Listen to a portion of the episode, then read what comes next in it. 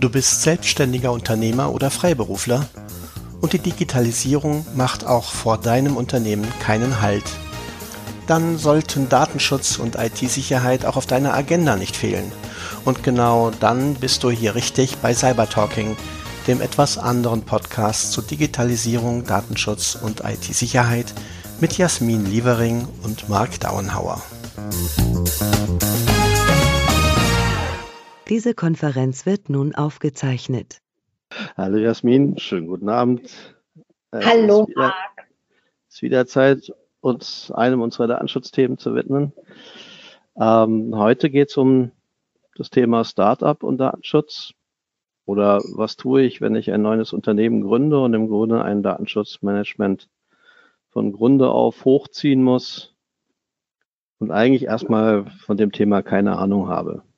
Also ich meine, wer ist schon Datenschutzexperte, wenn er ein neues Unternehmen gründet? Da hat man ja gewöhnlicherweise seine neue Geschäftsidee im Kopf und sorgt sich mehr um die Fragen, wie finanziere ich das Ganze, wie überlebe ich die ersten zwei Jahre, ähm, wo kriege ich den nächsten Investor her, ähm, wird meine Geschäftsidee zünden und so lästige Dinge wie ja, Finanzen, Buchführung, okay, muss man machen, das, da gehen dann ganz schnell die Lichter aus, wenn man das nicht hat, aber Datenschutz, naja, Anfang haben wir ähnlich viele Kunden und da können wir uns auch später drum kümmern. Und in der Regel schiebt man dann so plötzlich eine Welle vor sich her und irgendwann kommt man dann an den Punkt, wo man sagt, scheiße. Ne?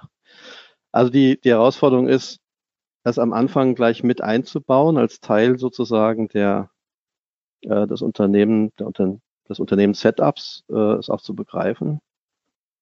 Und da würde ich mal interessieren, weil du gerade ja viele Kunden in diese Richtung auch betreust.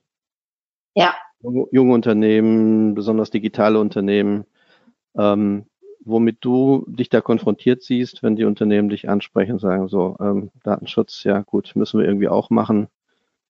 Frau Lievering, erzählen Sie uns mal, wie geht man da jetzt dran an die Geschichte? Ja, ähm, eigentlich habe ich äh, selten das Problem, ähm, also anders, also es, es gibt eine, schon einen, einen sehr großen Unterschied zwischen Startups, die sich ähm, äh, bei mir melden und sagen, ich habe dich da irgendwo gesehen und du äh, scheinst ja viel mit digitalen Geschäftsmodellen zu tun zu haben und ähm, ja, ich erzähle dir mal kurz, was wir machen und äh, das ist mehr so ein Abklopfen. Ähm, ähm, verstehe ich, was sie machen.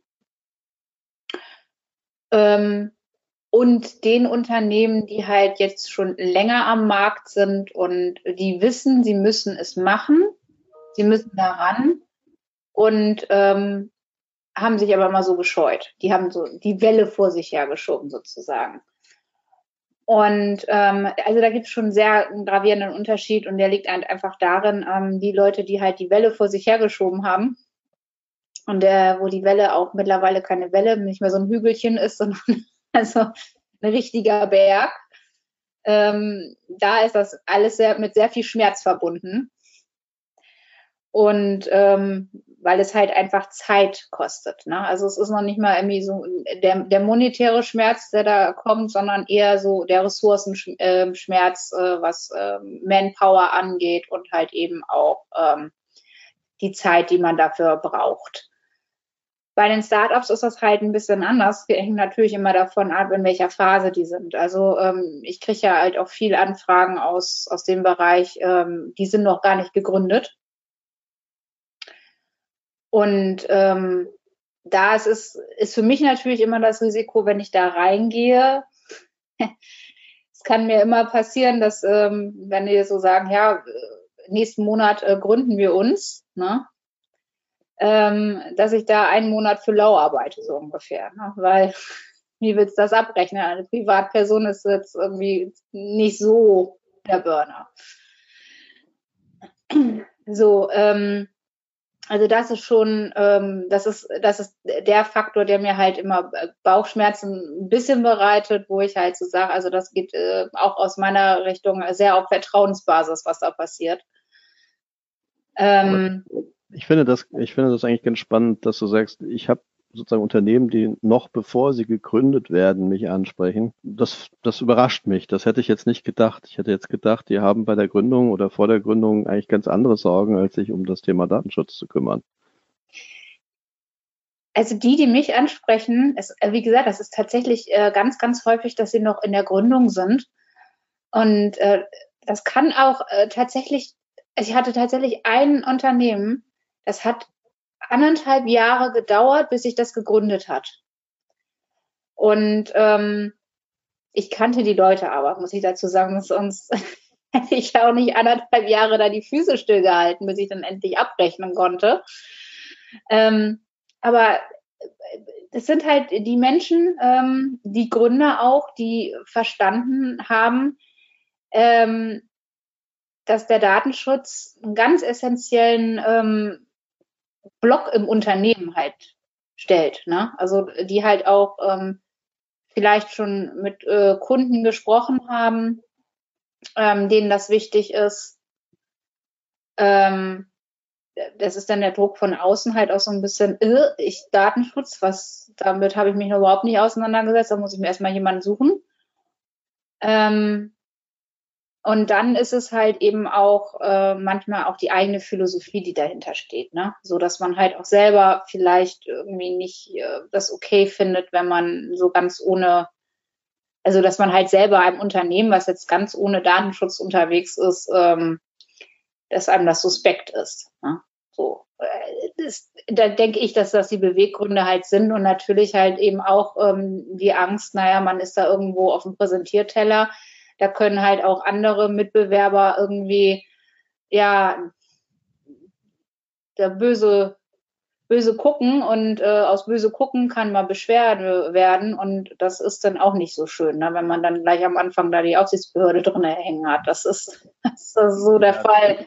Das ist beim Anlauf direkt das Bein gestellt. Ne? Ja, genau. Also das ist, das ist halt, äh, das sind die Faktoren, denke ich, die da so ein bisschen reinspielen. Also, aber es sind halt eben Leute, die sich das äh, sehr bewusst darüber sind, dass das äh, tatsächlich ein Risikofaktor sein kann. Mhm. Und vor allen Dingen im digitalen Bereich ist man da immer so ein bisschen auf dem Präsentierteller. Ne? So, das ist, man ist ja nicht alleine. Und ähm, da kommen dann halt schon welche, die sagen, ah, ich will das ähm, jetzt aber äh, den da weghaben, der soll da gar nicht erst kommen und ja, dann ist schlecht. Okay, dann gucken wir mal, dass der jetzt mit anderen Dingen beschäftigt wird. Machen wir mal eine kleine genau. Beschwerde und dann hat der Spaß mit der Aufsichtsbehörde. Ähm, aber wenn wir jetzt über solche ganz jungen Unternehmen reden, dann sind das ja in der Regel nicht Unternehmen, die gleich mit 50 Mitarbeitern um die Ecke kommen, im Regelfall, sondern das sind ja dann auch erstmal Unternehmen, die im ersten Schritt wahrscheinlich eher aus den Gründern bestehen. Vielleicht kommt noch der ein oder andere äh, Mitarbeiter, Mitarbeiterin dazu. Ähm, heute liegt ja die Grenze ähm, in Deutschland bei 20 Mitarbeitern, die sich, die sich regelmäßig mit personenbezogenen Daten beschäftigen müssen. Also regelmäßig heißt ja auch äh, immer wiederkehrend und nicht einfach nur mal so aus Versehen. Ähm, das heißt, du brauchst ja schon dann auch einen gewissen Personalstock eigentlich, um in die Pflicht einen Datenschutzbeauftragten bestellen zu müssen, hineinzulaufen. Das heißt, was ich damit sagen will, ist, diese, diese Unternehmen, die da auf dich zukommen, haben in der Regel ja noch gar nicht die formale Pflicht, einen Datenschutzbeauftragten zu bestellen. Ja. Und trotzdem wenden sie sich an dich, wenden sie sich an dich und sagen, okay, ähm, wir brauchen jetzt irgendwie deine Expertise. Ähm, steht teilweise im Widerspruch zu den Erfahrungen, die ich mit älteren Unternehmen mache, die oft ganz eindeutig in diese, in diese Pflicht hineinlaufen und dann trotzdem eher zurückhaltend sind und sagen, ach, eigentlich haben wir gar nicht so viele Leute und eigentlich brauchen wir gar keinen Datenschutzbeauftragten. Also es ist, äh, ist tatsächlich eine, eine verrückte Verkehrung dieser Dinge. Ja, das ist, also ich bin da halt auch immer äh, so, dass ich jetzt auch immer so sage, na, ihr, ihr seid vielleicht drei, vier Personen, maximal fünf so ungefähr, ne? Ähm, was, was wollt ihr jetzt mit einem Datenschutzbeauftragten? Ja, also es wird ja, also danach wird ja immer gesucht oder es wird, ne, wenn du Datenschutz, ja, dann suchst du dir halt, ähm, dann gehst du entweder zu einer Anwaltskanzlei ähm, oder du suchst dir halt irgendwie einen Datenschutzbeauftragten. So und ähm,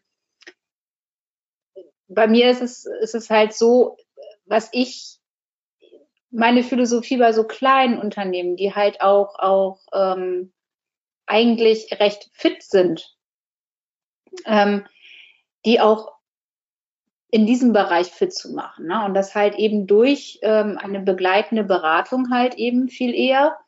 Und halt, ähm, was ich auch immer sehr gerne mag, das sind halt irgendwie Workshops bei den Kunden, also bei diesen Unternehmen zu machen. Und halt einfach, ich sag mal, das ist so ein bisschen, also zwei, drei Tage Druckbetankung. Wie man sich das so schön vorstellt. Aber äh, ähm, aber man erarbeitet sehr viel zusammen. Ne? Also es ist halt tatsächlich, ähm, da, da muss man dann einfach mal durchkauen und, und da geht jeden Punkt durch und dann ist man aber auch sehr fit da drin. Ne? Weil wir halt tatsächlich ähm, von der Analyse halt, ähm, von, von der Datenanalyse halt reingehen. Ne? Welche personenbezogene Daten haben wir? Wie laufen die durchs Unternehmen? So, warum sind die überhaupt da? Und ähm, ist halt auch, und es ist halt eh sehr, sehr von Vorteil, wenn man halt halt der, das tatsächlich am Anfang macht, ne? weil man ja wächst, man wächst ja irgendwann. Also wenn es gut läuft zumindest. Dann wächst man ja irgendwann und ähm, man weiß ja immer nicht, wie die Welt morgen aussieht, das wissen wir jetzt ja auch. Und dann kann das auch mal von heute auf morgen explosionsartig nach oben schießen. So, und dann haben, haben die Leute eigentlich immer das Problem, die kommen gar nicht mehr hinterher, weil sie dann so in ihrem eigentlichen Business sind, in ihrem eigentlichen, ja, normalen ähm, Business, dass sie für so einen Kram nicht auch noch Zeit haben. Nur wenn du natürlich gut vorbereitet bist, dann brauchst du immer nur, ja, jetzt machen wir auch Videokonferenzen. So, einer Verarbeitungstätigkeit mehr. So, es ist dann nicht mehr so schlimm, ne? Mhm. wie wenn ähm, alles vor dir herschiebst, ähm, dann kommt ein explosionsartiger ja, ähm, kommt explosionsartiges Wachstum und dann ähm, stehst du da und denkst dir so, oh scheiße, äh, ich habe erstmal überhaupt nichts gemacht und jetzt muss ich aber ganz viel machen. Das ist natürlich blöd.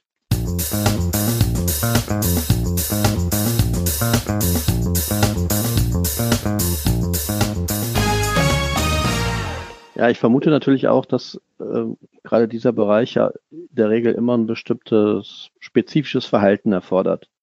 Also Datenschutz, so wie ich es verstehe, ist ja nicht nur einfach, dass man ein paar Formulare ausfüllt und ein paar Dokumentationen macht, sondern es hat ja auch ganz viel mit Prozessen zu tun, mit dem, mit dem Einüben bestimmter Verfahrensweisen, ähm, die, die irgendwann sozusagen auch zur DNA des Unternehmens dazugehören sollten. Also die so, sag mal, verinnerlicht sind, dass sie halt auch unter Stresssituationen immer noch funktionieren.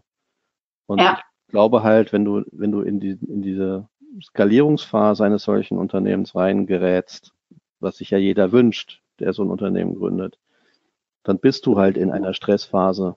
Und dann in so einer Stressphase sozusagen Verhaltensänderungen herbeizuführen, um bestimmte datenschutzkonforme äh, Arbeitsweisen zu etablieren, das ist fast aussichtslos meiner Meinung nach. Ja, man hat es auch dann mit anderen Kunden zu tun. Ne? Also ähm, das habe ich halt auch äh, bei einigen meiner Kunden jetzt festgestellt, dass die so ein enormes Wachstum hatten. Und da waren dann halt auch, auch äh, Großkunden dann auf einmal Kunde. So, und dann hast du natürlich auf der anderen Seite DSB sitzen. Und ähm, dann hast du auf einmal ganz andere Probleme. Ne? Dann geht es noch nicht mal mehr so um die Dokumentation oder so, sondern dann fangen die Leute an, an nachzubohren und ähm, die wollen, ähm, ich sag mal, ganz profan AV-Vertrag haben. Dann diskutierst du mit denen einzelne Punkte im AV-Vertrag. Das ist dir vorher nie passiert. Ne, da hat jeder immer gesagt, ja schön, ich habe einen und gut ist. Und jetzt auf einmal ähm, kommt da tatsächlich jemand und sagt, also nee, das wollen wir so aber nicht da drinnen stehen haben. So, und dann fängst du an zu diskutieren. Und das merke ich halt schon, dass gerade bei diesen ähm, Startups, die auch im Online-Bereich tätig sind, dass, dass du kannst die sonst nie ausbremsen. Na, aber das ist so, so ein Punkt, ähm, wo es tatsächlich leichter wird, ein Unternehmen ins Nachdenken zu bringen. Ne? Also so, wo, so, wie muss ich mich jetzt verhalten? Kann ich das, äh, kann ich das so schreiben? Kann ich äh, so antworten oder wie antworte ich? Und ähm, darf der Kunde das überhaupt fordern oder, oder wie verhalte ich mich jetzt, ne? Ja, ja, genau. Also das ist ein ganz interessanter Punkt, weil ich habe das bei einem Kunden von mir tatsächlich auch in so einer Form erlebt. Ähm, mittelständisches, kann man so sagen, mittelständiges Systemhaus, ähm, Unternehmen mit, keine Ahnung, zwei, drei Dutzend Mitarbeitern. Ähm, und die haben so auch, ich sag mal, KMUs betreut, kleine und mittelständische Unternehmen. So. Und dann kommt der nächste so, Wachstumsschritt, ja, dann kommt der erste richtig fette Fisch. So.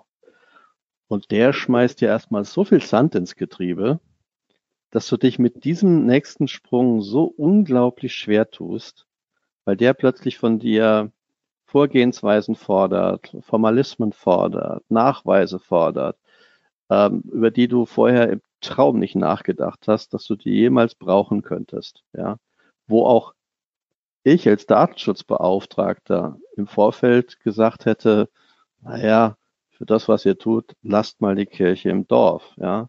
Aber wenn du dann einen großen Kunden hast, bei dem halt nicht nur ein DSB rumspringt, sondern der ganze Abteilungen hat, die von morgens bis abends sich um nichts anderes kümmern als um so solche Sachen, dann bist du plötzlich mit einer ganz anderen Anforderungslage konfrontiert.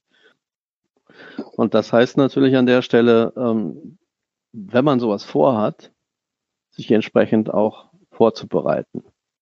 Ja, dass man, dass man äh, schon sich im Vorfeld mal ein bisschen damit auseinandersetzt, an was für Kunden gehe ich ran, ja, wohin will ich mich weiterentwickeln und was sind dann, was sind so Anforderungslagen, die dabei entstehen. Und ist natürlich super gut, den eigenen Datenschutzbeauftragten dann im Vorfeld auch einzubinden, der dann auch mal sagen könnte, passt mal auf, wenn ihr das vorhabt, ja, dann müsst ihr euch aber an der und an der und an der Stelle äh, anders aufstellen, weil ich sag mal, der Handwerker um die Ecke, die, ähm, die Kfz-Werkstatt, ähm, der nächste äh, kleinere oder mittelständische Kunden, den interessieren bestimmte Dinge einfach nicht.